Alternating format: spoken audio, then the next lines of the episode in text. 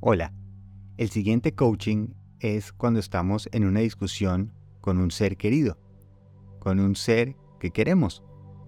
Y va a tener dos partes. La primera, antes de tener la discusión, cómo me preparo, cuando yo soy la persona que quiere decir algo. Y el segundo punto, que empieza en el segundo 16 del minuto 3, es si yo ya estoy en esa discusión o me llegan a decir algo y la discusión se está saliendo de las manos, estamos perdiendo un poquito ese control. Paso 1. Preparándome para esa discusión. Escribamos en una hoja las cosas que agradezco de esa persona con la que voy a hablar. Una lista en un momento en donde yo estoy tranquilo, tranquila, para poder ver todo lo bueno que me ha dado esa persona. No solo lo que estoy viendo ahorita negativo, sino todo lo bueno. Y lo escribo y lo tengo a la mano para recordar por qué es que quiero tanto a esa persona. El segundo punto es que cuando yo estoy en una relación con otra persona, si yo no digo lo que necesito y qué solución podría ser posible, no puedo molestarme si la otra persona no sabe interpretar mis necesidades, si tiene que leer mi mente para que sepa yo qué quiero o qué necesito. Y cuando vaya a hablar con esa persona, yo tengo todo el derecho a decir cómo me estoy sintiendo y qué propongo que se podría hacer, así como la otra persona tiene todo el derecho a tener una reacción y a decidir qué quiere hacer, si propone algo nuevo, si está de acuerdo con lo que estoy proponiendo o definitivamente no quiere hacer nada. Iniciemos esa conversación diciendo cómo yo me siento. Simplemente describiendo la manera en que yo, no culpando a los demás, y no diciéndole al otro qué es lo que está haciendo mal, sino yo cómo me siento. No vale, por ejemplo, decir siento que eres una bola.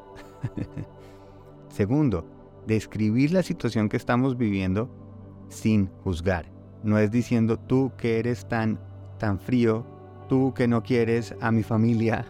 Uno lo puede convertir en a veces me siento solo cuando estamos en una reunión. Describo la situación de la que estoy hablando sin juzgar sin remedar, sin caer en generalidades de siempre, nunca, todo, nada. Luego proponer una solución, hablando en positivo que funcionaría. Uno puede proponer, ¿qué tal si tenemos una date night una vez a la semana? Otra propuesta puede ser, ¿qué tal si me acompañas una vez al mes a comer con toda mi familia? Y enfocándonos en hablar con amor, utilicemos palabras que nos ayudan a llevar esa conversación, diciendo por favor, hablándonos con los nombres que nos tratamos, no con el nombre completo que ya suena a regaño, y agradecer si la otra persona está siendo receptiva. Si está actuando con negatividad o un poquito de resistencia, entender que está teniendo una reacción. Vamos ahora a la segunda parte. ¿Qué pasa si en esa conversación que estoy teniendo se está paseando de discusión a pelea, se está armando la gorda. Lo primero que tenemos que buscar es no cómo lo vamos a solucionar ya, sino simplemente estamos buscando una manera nueva de comunicarnos, no caer en lo que hacemos siempre, en donde yo o mi pareja sabe qué hay que decir para sacarnos el mal genio, para dejarnos sacar el mal genio. Muchas veces lo que más desgasta es la misma pelea una y otra vez. Por eso vamos a intentar algo nuevo. Eso es lo que nos estamos enfocando en este momento. No solucionar toda la relación, sino aprender a discutir mejor. Si siento que se está saliendo de las manos la discusión, podemos poner límites. Por ejemplo, no remedar, no usar palabras insultantes. Si la otra persona se está poniendo ya demasiado exaltada con la conversación, tomémonos un respiro simplemente respirar. Decir, veámonos en 5, en 10 minutos cuando estemos un poquito más calmados.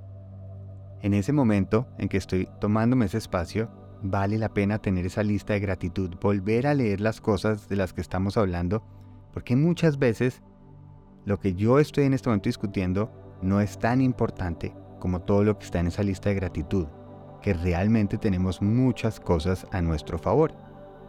Y por último, entender que yo soy el responsable de cómo voy a responder, independientemente de cómo esté la otra persona. Yo, ¿qué tipo de persona quiero ser en esta situación? ¿Cómo voy a involucrarme y ser consciente del rol que estoy decidiendo ser. No voy a ser la persona que discute como siempre, voy a ser esta versión elevada. Respirando amor, gratitud, poco a poco mejoramos comunicación, poco a poco va mejorando esa relación. Respiremos de nuevo y una vez que estemos calmados, lo volvemos a intentar. Feliz viaje.